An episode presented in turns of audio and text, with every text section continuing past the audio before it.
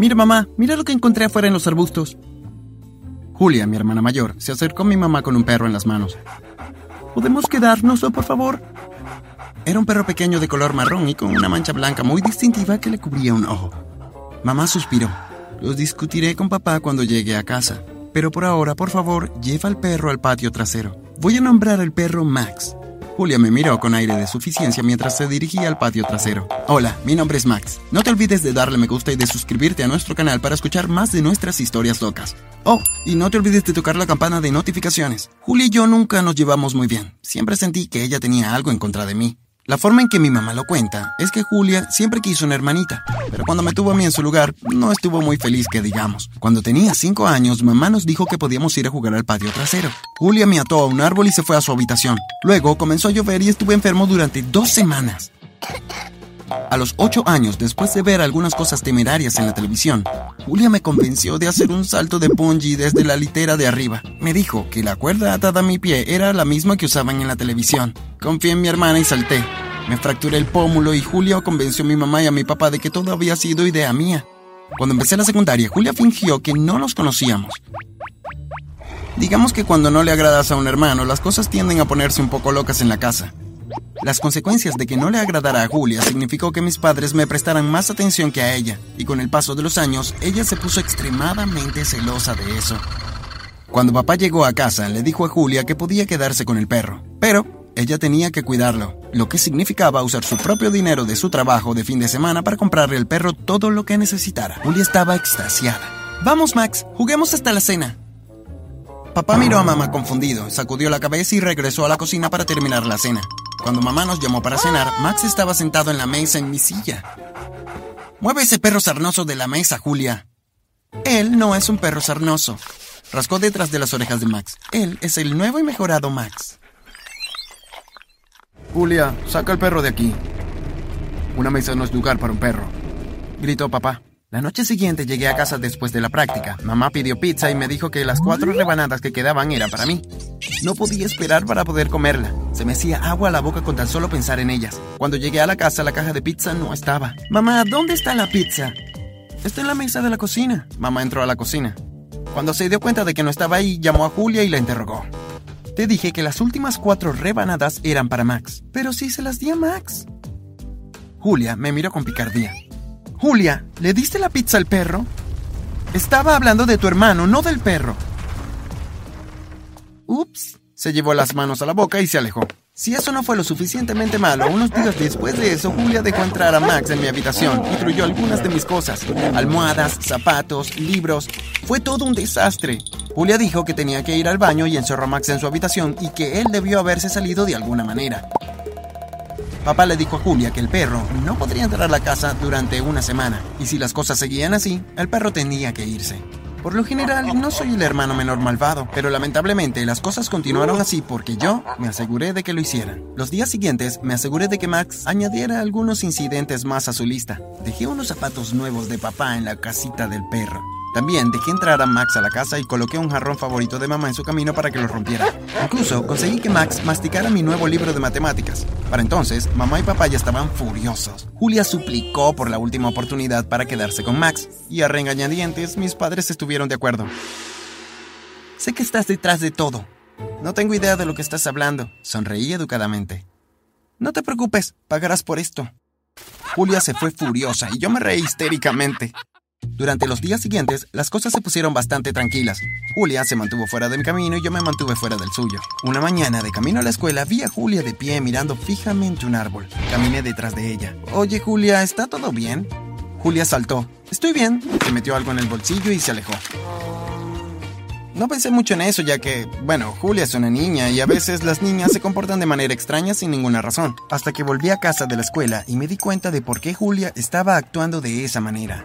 En un poste de luz había un cartel de un perro perdido, un perro que se parecía a Max con un collar. Julia realmente... Mi voz se apagó. Esa tarde Julia tenía práctica de la banda, así que me dio tiempo suficiente para registrar su habitación. Realmente no esperaba encontrar el collar, pensando que ella habría tirado cualquier prueba, pero allí estaba. El collar estaba escondido en su joyero.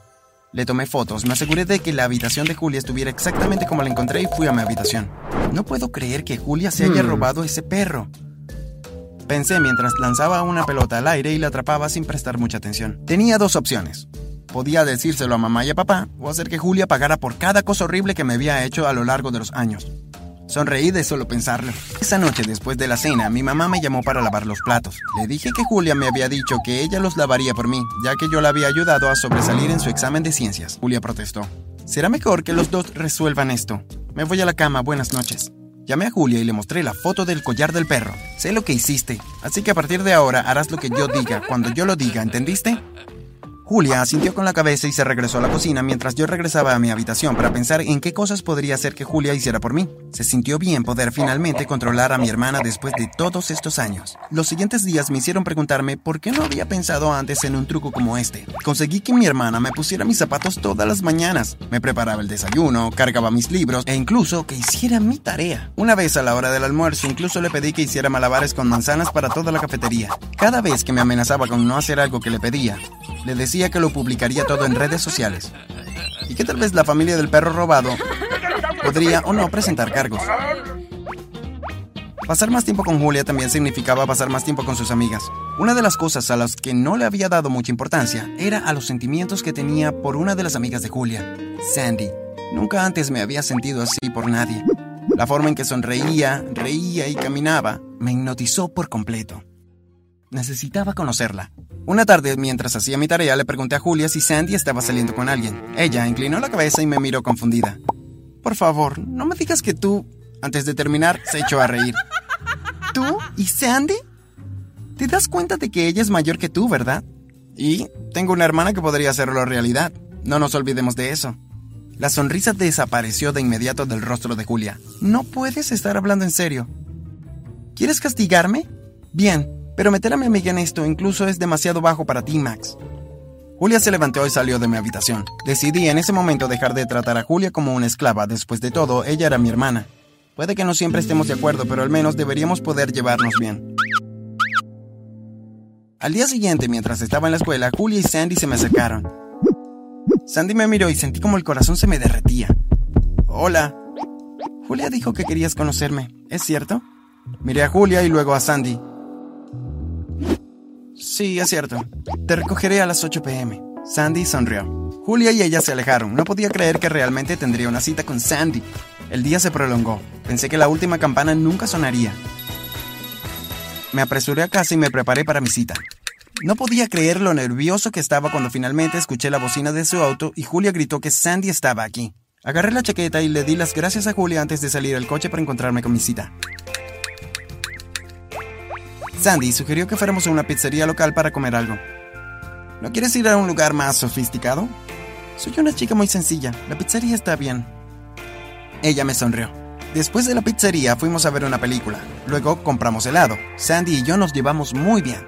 Cuando me dejó, insistió en acompañarme hasta la puerta principal. Me agradeció por una gran velada y luego puso sus manos en mi cintura y me atrapó para darme un beso. Se apartó lentamente y caminó hacia su coche. Esperé hasta que ella se subió y se fue antes de entrar a la casa. Nada podría arruinar esta noche, ni siquiera Julia. Fue la mejor cita que había tenido en mucho tiempo. Llegué a mi habitación, me quité la chaqueta y algo se cayó. Lo recogí lentamente y lo miré. Era un collar, un collar muy raro, adornado con piedras preciosas. ¿De dónde vino esto? Lo resolveré mañana, debe ser algún error. A la mañana siguiente vi a mis padres viendo las noticias mientras me dirigía a la cocina. Una imagen de la televisión me llamó la atención. Era el mismo collar que estaba en mi chaqueta. Caminé tranquilamente a mi habitación para verla mejor. ¡Te tengo! Ahora, ¿quién va a ir a la cárcel? Julia sonrió. ¿De qué estás hablando? Ni siquiera sé cómo se metió esto en mi bolsillo. ¿A quién le importa? A mí no. Esta información es demasiado buena para chantajear. Ir a la cárcel. Ir directamente a la cárcel. No recolectes 200 dólares. Julia se rió y salió de mi habitación. La seguía enojada y rompí en su habitación. ¿Sabes algo sobre eso? No tengo que decirte nada. Lo que sí sé es que estás en posición de un artículo robado. Caminé hacia ella y le agarré el brazo. Dime lo que sabes. Julia apartó el brazo y se echó a reír. ¿De verdad crees que Sandy saldría con un idiota como tú? Su padre es dueño de la joyería más grande del país. Ella te puso el collar en la chaqueta Tú empezaste el juego y yo lo estoy terminando. Julia y yo giramos a la dirección de su puerta. Allí estaba mamá y papá con las manos cruzadas sobre el pecho y la ira plasmada en sus rostros. ¿Qué está pasando aquí? Los ojos de Julia se movieron entre el rostro de mamá y papá. ¡Mamá! Mamá caminó hacia mí y me arrebató el collar de la mano. Será mejor que alguien empiece a hablar antes de que llame a la policía para que se los lleve a los dos. Nunca antes había visto a mamá y papá tan enojados. Julia y yo empezamos a hablar al mismo tiempo para dar nuestra versión de los hechos. Uno a la vez, dijo a papá con impaciencia. Mamá y papá escucharon sin decir una palabra mientras ambos contábamos nuestro lado de la historia. Cuando terminamos, nos dijeron que nos quedáramos en nuestras habitaciones hasta que nos dijeran que saliéramos. El peor sentimiento que uno puede tener es esperar a que sus padres decidan su castigo. Después de casi dos horas, mamá y papá nos dijeron a Julia y a mí que empacáramos nuestra ropa y que nos reuniéramos con ellos en la sala de estar. Julia y yo protestamos, pero mamá y papá no estaban bromeando. Cuando llegamos a la sala de estar, había un hombre extraño y una mujer allí parados. Julia, Max, estos son el señor y la señora Suárez. Dirigen un hogar para jóvenes con problemas. Están aquí para llevarlos a su nuevo hogar. Tu papá y yo hemos intentado de todo a lo largo de los años para que ustedes por lo menos se toleren, pero nada funcionó.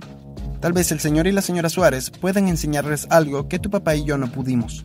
Julia y yo suplicamos y suplicamos por quedarnos, prometimos portarnos mejor, pero nuestros padres nos dieron la espalda. Cuando el señor y la señora Suárez nos arrastraron hacia el coche, nos alejamos en el auto. Cuando llegamos a la casa, Sandy también estaba allí. Julia y ella se abrazaron. Se acercó a mí y se disculpó por todo lo que hizo. Acepté su disculpa. Luego me disculpé con Julia. Ella se disculpó conmigo. Nos dimos cuenta de que habíamos llevado las cosas demasiado lejos y que ambos podíamos haber terminado en la cárcel o algo peor porque no nos llevábamos bien. Juli y yo hicimos un pacto ese día para intentar ser amigos. Una semana después nos llamaron a Julia, Sandy y a mí a una habitación. En la habitación estaban mamá, papá, los padres de Sandy y otro hombre al que no conocían. ¿Cómo le están pasando, chicos? La estamos pasando bien. Papá nos presentó a Julia y a mí el hombre extraño que estaba en la habitación, el señor Domínguez. Él era dueño de Max y el verdadero nombre de Max era Pluto. Julia se disculpó por robar el perro y dijo que lamentaba el dolor que había causado a la familia. El señor Domínguez aceptó la disculpa de Julia, agradeció a nuestros padres y se fue. Y bien, todos aprendieron la lección. Se necesita una broma equivocada para llevar a alguien a la cárcel. Nos disculpamos con nuestros padres y les prometimos que nos portaríamos mejor. Bien, ahora toma tus cosas y vamos a casa. Más tarde en casa, mamá y papá nos dijeron que el señor y la señora Suárez eran buenos amigos suyos y no había nada escrito en su registro. Cuando el papá de Sandy se enteró de lo sucedido, todos decidieron que era la mejor forma de darnos una lección. Julia y yo todavía hacemos lo que hacen los hermanos, atacarnos mutuamente, pero aprendimos que la familia debe estar ahí para el otro y no el uno contra el otro.